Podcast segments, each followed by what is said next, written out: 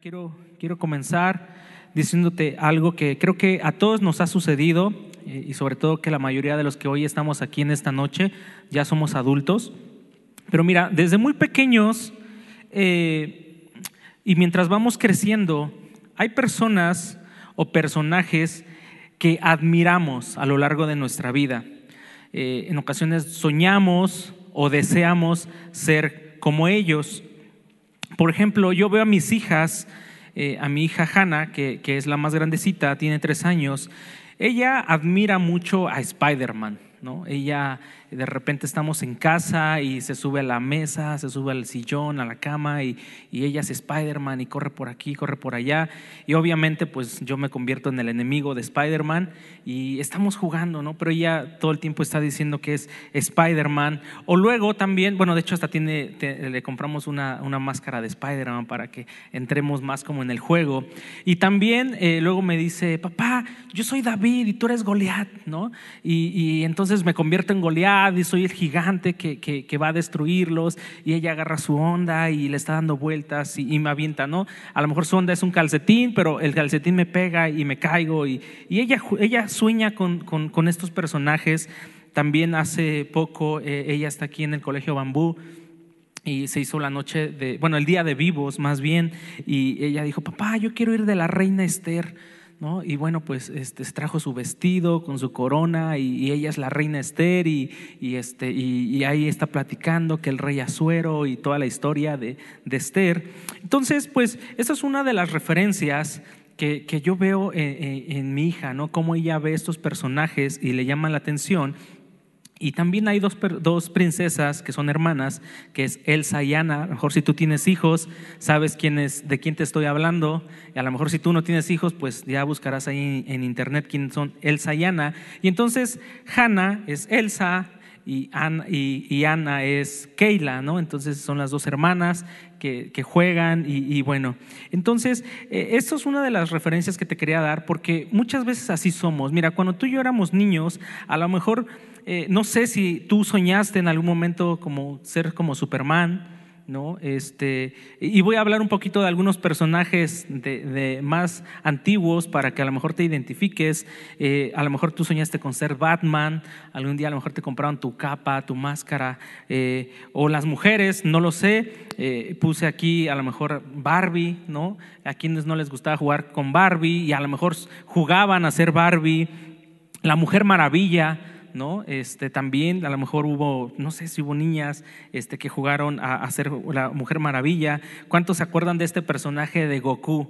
¿no? Que, yo me acuerdo que yo, soy, yo jugaba a ser Goku, ¿no? Y, bueno, o en el tema del fútbol, Ronaldinho, ¿no? Ya tiene algunos años, Ronaldinho, y si a ti te gusta el fútbol, a lo mejor eh, quería ser como Ronaldinho y veías los videos y veías toda, esta serie de, de cosas que hacía Ronaldinho, que no parecía humano porque hacía muchas cosas muy, muy padres. Zinedine Zidane, por ejemplo, también, un jugador de, muy, de mucho renombre. Eh, actualmente ahora Cristiano Ronaldo, ¿no? Los niños que, que, quieren ser como Cristiano Ronaldo o, lo, o, los jóvenes. Messi, ¿no? Todavía por ahí este, sigue sonando. Eh, y algunos por ahí todavía más allá me voy a ir. He-Man, ¿no? ¿Quién, quién, quién vio He-Man? Que a lo mejor este, jugabas a ser He-Man este, o el hombre verde, ¿no? Hoy ya es Hulk, ¿no? Pero anteriormente salía un programa por ahí en el canal 4 que era este, el hombre verde, ¿no? Y se, se convertía y empezaba a romperse las, las ropas. O a lo mejor tú, tú soñabas con ser como tu papá, ¿no? Por ahí hay una canción de Topollillo, ¿no? Que, que dice, quiero ser como mi papá, este, o a lo mejor las niñas querían ser como su mamá, se ponían el bilé, se ponían las zapatillas y se agarraban las pinturas y, y se pintaban, este, o a lo mejor algunos querían ser como su hermano mayor, ¿no? Algunos admiraron a su hermano mayor, porque a lo mejor su hermano fue su superhéroe.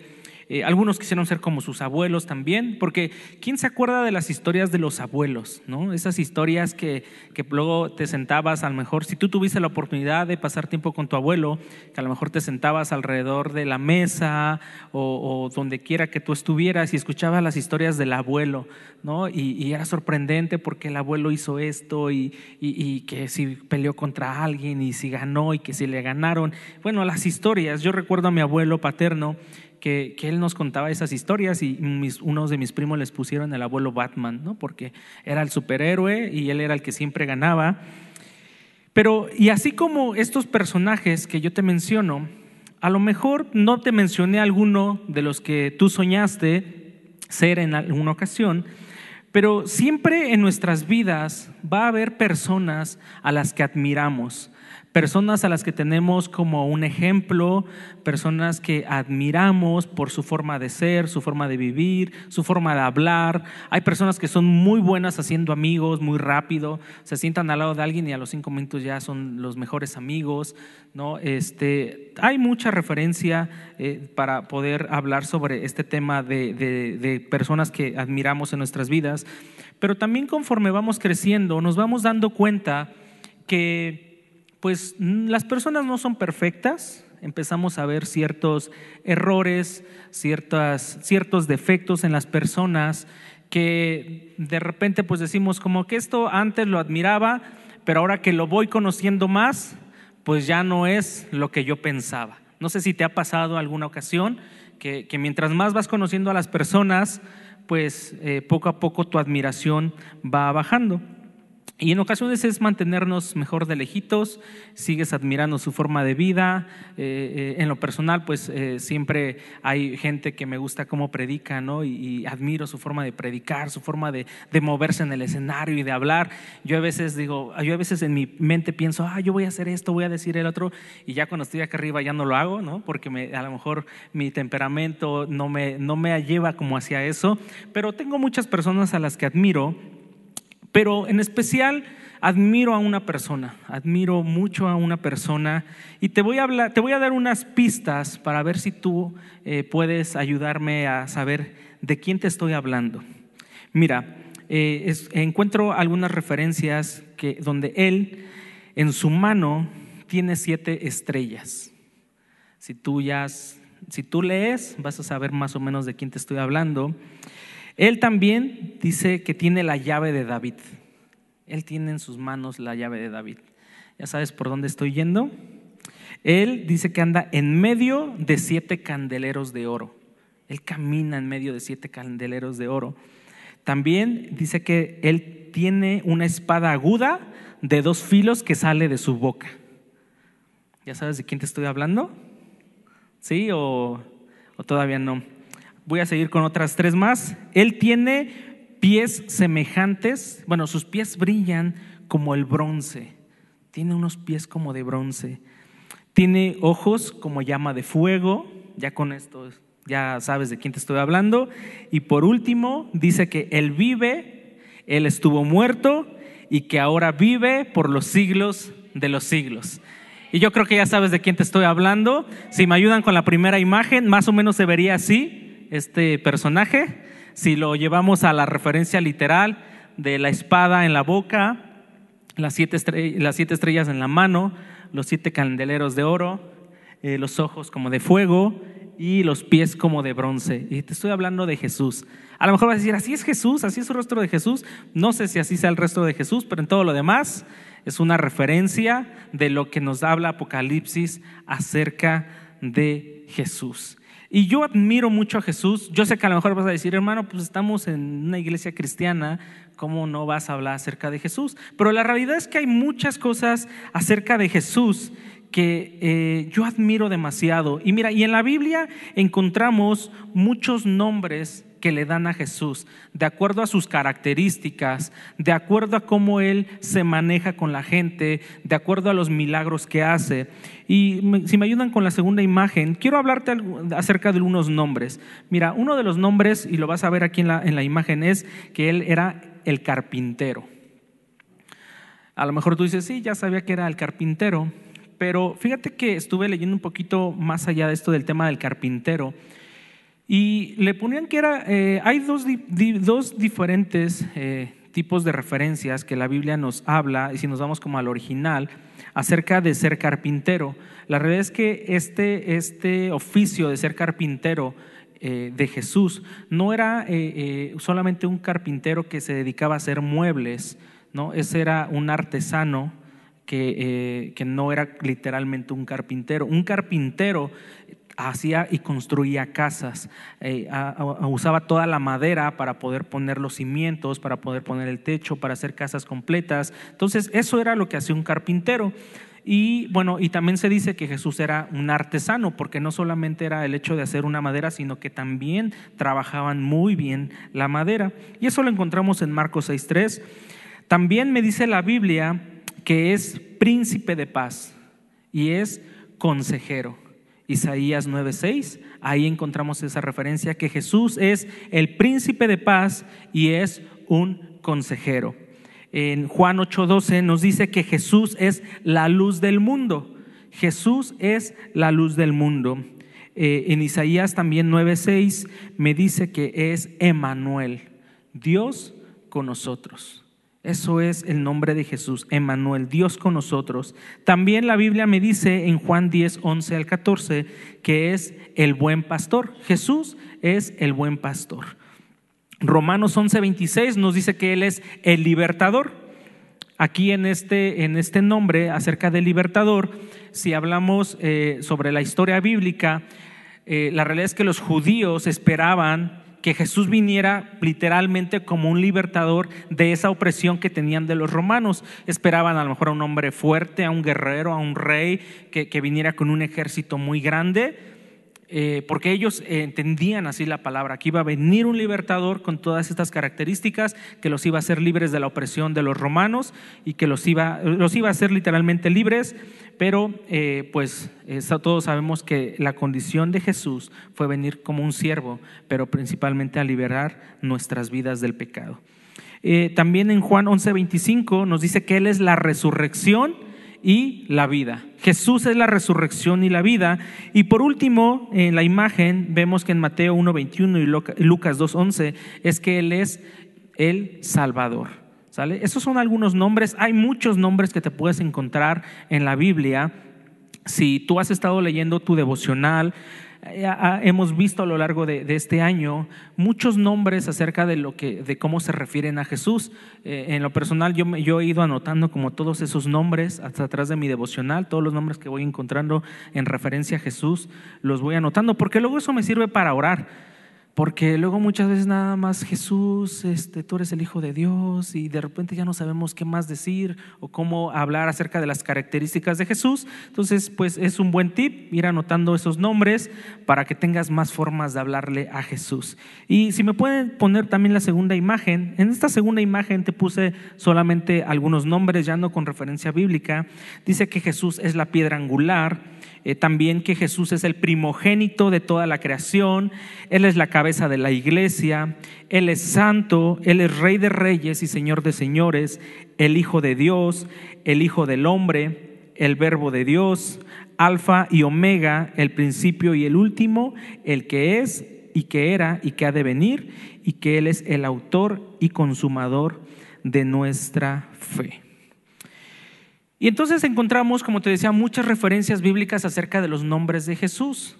Pero, ¿cuál de estos nombres te hace hacer clic y decir, yo he conocido a Jesús como mi libertador? Yo he conocido a Jesús como el príncipe de paz. Yo he conocido a Jesús como mi consejero yo he conocido a Jesús como, eh, como el buen pastor. Porque mira, podemos tener muchas referencias bíblicas y muchos nombres, pero la realidad es que de qué manera estamos viviendo tú y yo en el día a día en referencia a estos nombres.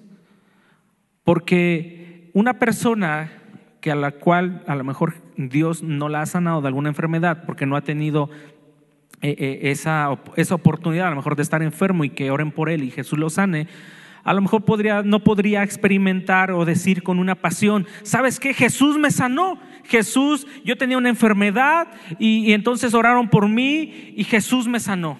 Y entonces esa persona empieza a hablar acerca de un Jesús que sana.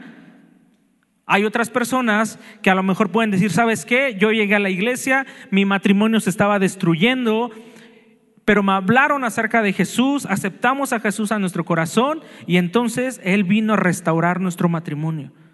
Cada uno tiene una historia diferente y cada uno se ha encontrado eh, con una faceta de Jesús en nuestras vidas, con una o con varias.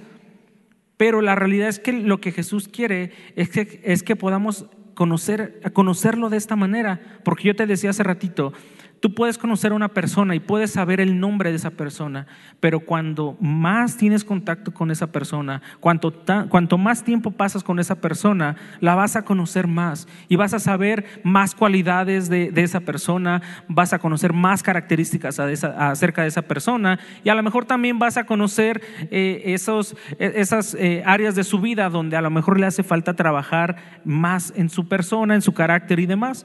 Pero con Jesús cuando tú y yo nos vamos acercando y lo vamos conociendo cada vez más, con Jesús no vamos a encontrar lo que puedes encontrar en una persona, a lo mejor errores, a lo mejor con defectos, al contrario, con Jesús vamos a encontrar que Él lo tiene todo, que lo que tú necesitas lo encuentras en Jesús, que lo que tú estás buscando lo encuentras con Jesús. No va a haber en ningún otro lado, en ningún otro lado vas a encontrar lo que encuentras a Jesús. Mira, a Pedro se le preguntó, Jesús le preguntó, ¿y tú quién dices que soy? Eso es lo que Jesús le preguntó. Bueno, le preguntó a sus discípulos, ¿y ustedes quién dicen que soy yo? Porque la gente dice una cosa. La gente conoció a Jesús de cierta manera y llega un momento en el que Jesús también les dice, ustedes me siguen por los milagros que hago, por lo que les doy. Y cuando Jesús les dijo eso, la Biblia dice que las personas se fueron. ¿Por qué? Porque Jesús les dijo, ustedes nada más me siguen por eso. Y llega un momento donde Jesús se sienta con sus discípulos y les pregunta, ¿y ustedes quién dicen que soy yo? Y entonces en Mateo 6, 15 al 16 dice, ¿y ustedes quién dicen que soy yo? preguntó Jesús. Tú eres el Cristo, el Hijo del Dios viviente, afirmó Simón Pedro. Eso es lo que, lo que Pedro le, le, contestó a Jesús. Tú eres el Cristo, el Hijo del Dios viviente. Porque Pedro sabía que había un Dios real, un Dios que actuaba, un Dios que hacía, un Dios que sí estaba interesado en tener una relación con nosotros como personas. Porque si te das cuenta, le dice, tú eres el, tú eres el Cristo, el Hijo del Dios viviente. Porque a lo mejor había muchos otros dioses, dioses muertos, dioses que estaban ahí como una referencia en una imagen.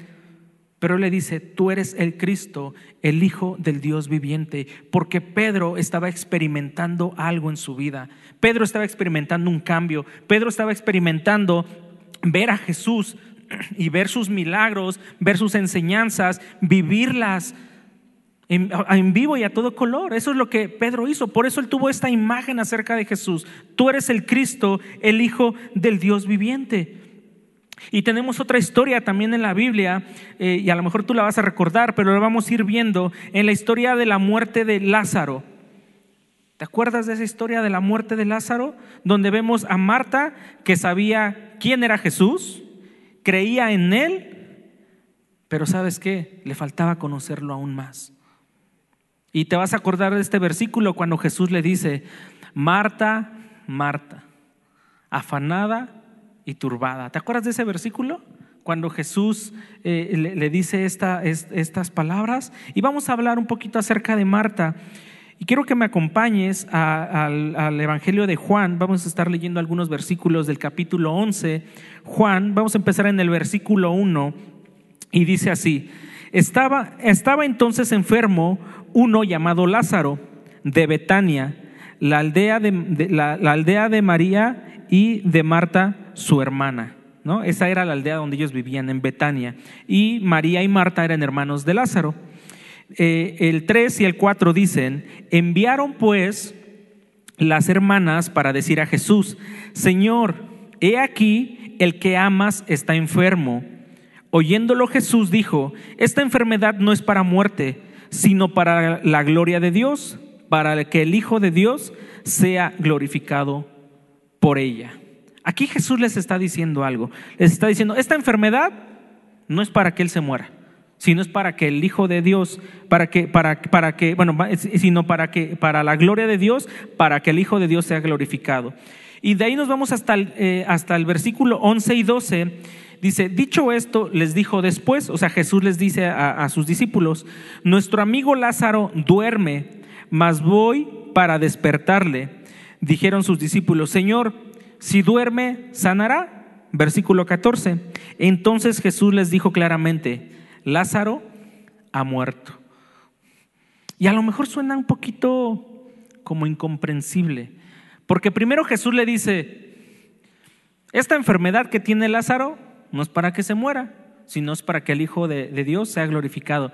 Y de, versículos después dice, vamos a ver a Lázaro porque ya se murió. O sea, y es así como de, ¿cómo? O sea, dijiste que no iba a morir y ahora nos dices que ya se murió. Y de repente eso nos pasa en nuestras vidas. De repente Dios te da, te da una promesa, de repente Dios te dice algo y de repente dices, híjole, está pasando todo lo contrario. Si Dios me dijo que iba a ser mi proveedor y ahora me está yendo mal. Si Dios me dijo que iba a salvar a mi familia, porque mi casa y yo servimos al Señor, y ahora mi familia se está desintegrando. Y hay veces pasa eso, lo que estamos viendo aquí con Marta y con Lázaro. Y Jesús les dice a sus discípulos, no se va a morir. Y más adelante dice, ¿qué creen? Pues ya se murió, ahora vamos a verlo. ¿no? Pero vamos a seguir leyendo.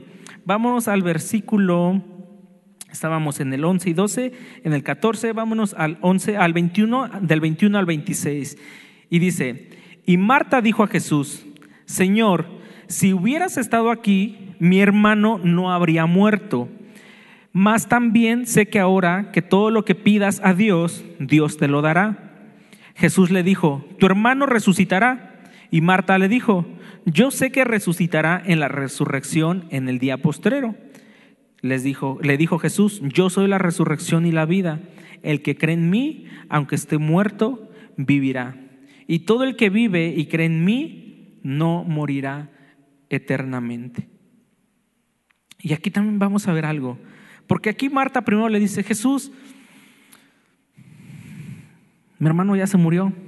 Si tú hubieras estado aquí, eso no hubiera sucedido. Y entonces dice, pero yo sé que si tú le pides algo a Dios, a ti Dios sí te escucha, ¿no? A ti todo lo que tú le pidas, Él te lo va a dar. Y entonces Jesús le dice, bueno, tu hermano va a resucitar. Y Marta así como de, pues sí, ya lo sé, ¿no? O sea, ya sé que va a resucitar algún día. O sea, eso ya lo sé. Pero entonces, ¿por qué Marta le dice, todo lo que tú le pidas a Dios, Él te lo va a dar? ¿Qué estaba esperando Marta que Jesús hiciera? ¿Que lo resucitara? ¿Estaba esperando eso, que lo resucitara? Y cuando le dice, tu hermano va a resucitar, ya como que a Marta no le cayó el 20 muy bien y dijo, bueno, sí, sí va a resucitar, pero creo que ahorita no. O sea, si Jesús le estaba diciendo que iba a hacer algo, ¿por qué Marta entonces no creyó en ese momento? Porque por eso le dijo, yo sé que si tú le pides ahorita, bueno, no se lo dijo así, pero quiero pensar que estas palabras que le dice, pero lo que tú le pidas al bueno, que le pidas a Dios, lo va a hacer porque tú se lo estás pidiendo. Y entonces Jesús le dice, pues sí, este va a resucitar, y ahí viene la duda de Marta, porque ella no creyó que iba a suceder en ese momento. No, le creyó a Jesús en ese momento. Y vámonos ahora al versículo 38 eh, de ese mismo capítulo, estamos en Juan 11, del 38 al 40. Dice, Jesús profundamente conmovido otra vez vino al sepulcro. Era una cueva y tenía una piedra puesta encima. Dijo Jesús, quita la piedra. Marta, la hermana del que había muerto, le dijo, Señor, ¿y he de ya? Porque es de cuatro días. Jesús le, dicho, le dijo, ¿no te he dicho que si crees verás la gloria de Dios?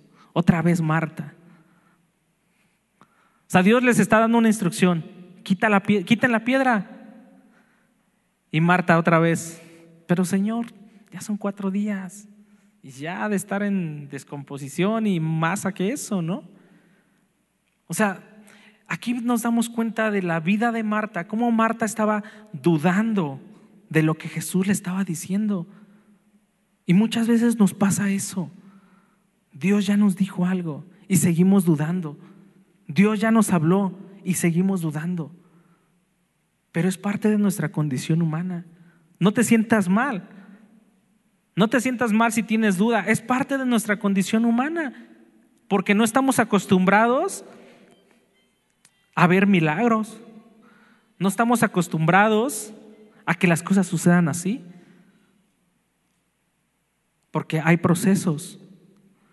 Hay procesos en nuestras vidas. Pero tenemos que seguir confiando en la palabra del Señor. Porque mira, vámonos ahora al versículo 44, Juan 11, 44, y dice, el que había muerto salió atadas las manos y los pies con vendas y el rostro envuelto en un sudario. Jesús le dijo, desátenle y déjenle ir.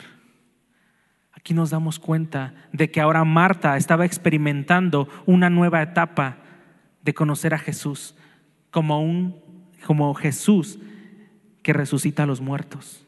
Porque Marta no había experimentado eso. Marta había visto muchas otras cosas y por eso decía, yo creo que tú eres, eh, tú eres Dios, yo sí creo en ti. Por eso, es que, por eso es que te reclamo que si tú hubieras estado aquí, eso no hubiera pasado, porque yo he visto cómo tú sanas muchas personas.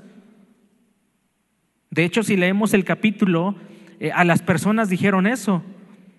¿Por qué Jesús no, no lo sanó? Así como sanó al ciego, ¿por qué Jesús no hizo esto con, con su amigo? Porque se supone que es su amigo, porque se supone que lo amaba. ¿Por qué no lo hizo? ¿Por qué? Porque Jesús estaba buscando y estaba esperando que las personas lo conocieran en una etapa diferente, no en la misma. Y eso es lo que esos son los procesos que Dios nos lleva. Dios no va a actuar siempre de la misma manera. Dios siempre nos va a meter en un proceso diferente y nos va a enseñar de una manera diferente quién es Él. Siempre Dios va a actuar de esa manera. Él no va a darte todos los días lo mismo, porque si no, entonces no vas a crecer, porque si no, entonces vas vamos a vivir en la misma condición de nuestras vidas. Por eso Dios nos, en ocasiones nos mete en aprietos, porque nos enseña, porque su palabra dice que todas las cosas nos ayudan a bien a los que amamos al Señor. Todas las cosas nos ayudan a bien, todo. Aún en la situación más difícil, aún en la situación donde no le ves pies y cabeza, Dios está trabajando un proceso en ti para que lo conozcas de una manera diferente. Ahora, también, mira, cuando Jesús fue crucificado y sepultado, Dice la, Biblia que María Magdalena, Juana y María, madre de Jacobo, fueron al sepulcro llevando especias aromáticas. Ellas iban buscando el cuerpo de Jesús y se encontraron con unos varones de vestiduras blancas que les preguntaron, ¿por qué buscan entre los muertos al que vive? Muchas veces estamos buscando a Jesús donde Él no está. Estamos buscando a Jesús en el lugar incorrecto. Estás buscando a Jesús a través de tu esposo. Estás buscando a Jesús a través de tu familia. Estás buscando a Jesús a través de las riquezas. Buscando a Jesús en un lugar equivocado. Pero Jesús no está ahí. Y déjame decirte algo. Jesús ya no está en la cruz. Hoy la cruz solamente es un símbolo que nos recuerda que Jesús fue crucificado y que ahí derramó su sangre para poder perdonar nuestros pecados. Hoy solamente queda ese recuerdo. Tú y yo hace ratito participamos de la cena del Señor. Y cuando participamos, dice que es para recordar lo que Jesús hizo. Pero Él ya no está en la cruz, hermano. Él ya no está en la tumba. Porque ellos ahí lo estaban buscando. Jesús ya no está como Lázaro, atado de manos y pies en la tumba. Cuando los discípulos llegaron a buscarlo, dice que encontraron los sudarios solamente ahí puestos, porque su cuerpo ya no estaba. Y ahora vemos a un Jesús glorificado. Ahora vemos a un Jesús diferente. Ya no es el Jesús que conocieron los discípulos. Ahora es un, Jesús glorificado. Apocalipsis 1, 11 al 18 nos dice lo siguiente, y porque es una revelación que Juan tiene acerca de la gloria de Jesús. Y nos dice así, cuando me volví para ver quién me hablaba, porque escuchó una voz, dice, vi siete candelabros de oro. En medio de los candelabros vi a alguien que parecía ser Jesús, el Hijo del Hombre. Vestía una ropa que le llegaba hasta los pies y a la altura del pecho llevaba un cinturón de oro. Su cabello era tan blanco como la lana y hasta parecía estar cubierto de nieve. Sus ojos parecían llamas de fuego y sus pies brillaban como el bronce, que se funde en el fuego y luego se pule. Su voz resonaba como enormes y, estruendosas cataratas. En su mano derecha tiene siete estrellas. Y de su boca salía una espada delgada y de doble filo. Su cara brillaba como el sol de mediodía. Y le dijo, no tengas miedo, yo soy el primero y el último, y estoy vivo. Estuve muerto, pero ahora vivo para siempre, y tengo el poder sobre la muerte Apocalipsis 19, 11 al 16. Entonces vi el cielo abierto y he aquí un caballo blanco y el que lo, lo montaba se llamaba fiel y verdadero y con justicia juzga y pelea. Sus ojos eran como llama de fuego y había en su cabeza muchas diademas y tenía un nombre escrito que ninguno conocía sino él mismo estaba vestido de una ropa teñida en sangre y su nombre es el Verbo de Dios. Y los ejércitos celestiales, vestidos de lino finísimo, blanco y limpio, le seguían en sus caballos blancos. De su boca sale una espada aguda para herir con ella a las naciones, y él las regirá con vara de hierro, y él pisa el lagar del vino del furor y de la ira del Dios Todopoderoso, y en su vestidura y en su muslo tiene escrito este nombre Rey de reyes y Señor de señores. Ese es el Dios que tú y yo hoy tenemos. O sea, ya no está Jesús en la tumba. Jesús no se quedó en la cruz, hermano. Pero parece que a veces vivimos con un Jesús que sigue en la cruz. A veces la condición de nuestras vidas parece que no tenemos a un Dios vivo. Pero Apocalipsis nos dice que Él es el Rey de Reyes y el Señor de Señores. Él es tu Salvador. Él es tu Redentor. Él es tu Señor. Él es tu Creador. Él es admirable, Él es tu consejero, Él es un Dios fuerte, es tu Padre eterno, es el príncipe de paz.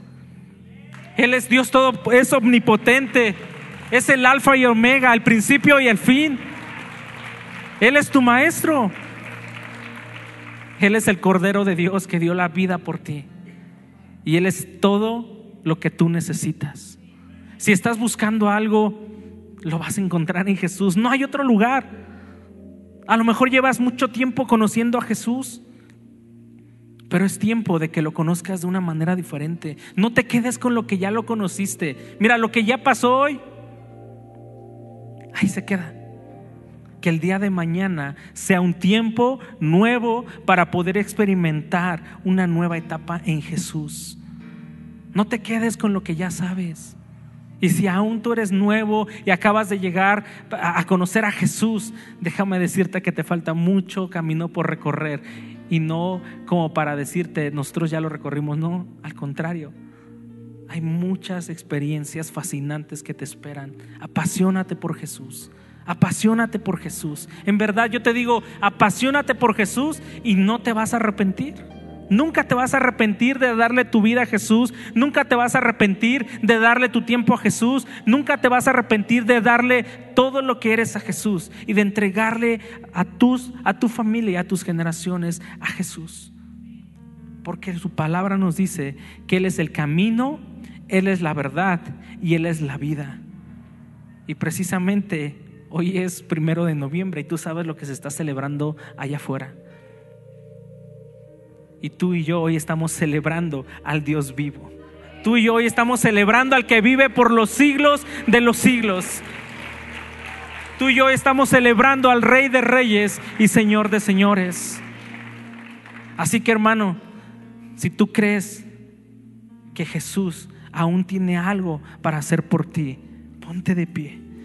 Ponte de pie y celebra al Dios vivo, al Dios todopoderoso, al que puede hacer algo en tu vida. Mira, la situación que a lo mejor hoy traigas en tu vida, la situación que por la que estés pasando, solamente es momentánea, porque Jesús quiere hacer algo en nuestras vidas. Señor, Gracias te damos, Padre. Gracias te damos, Jesús, porque tú vives para siempre, Dios.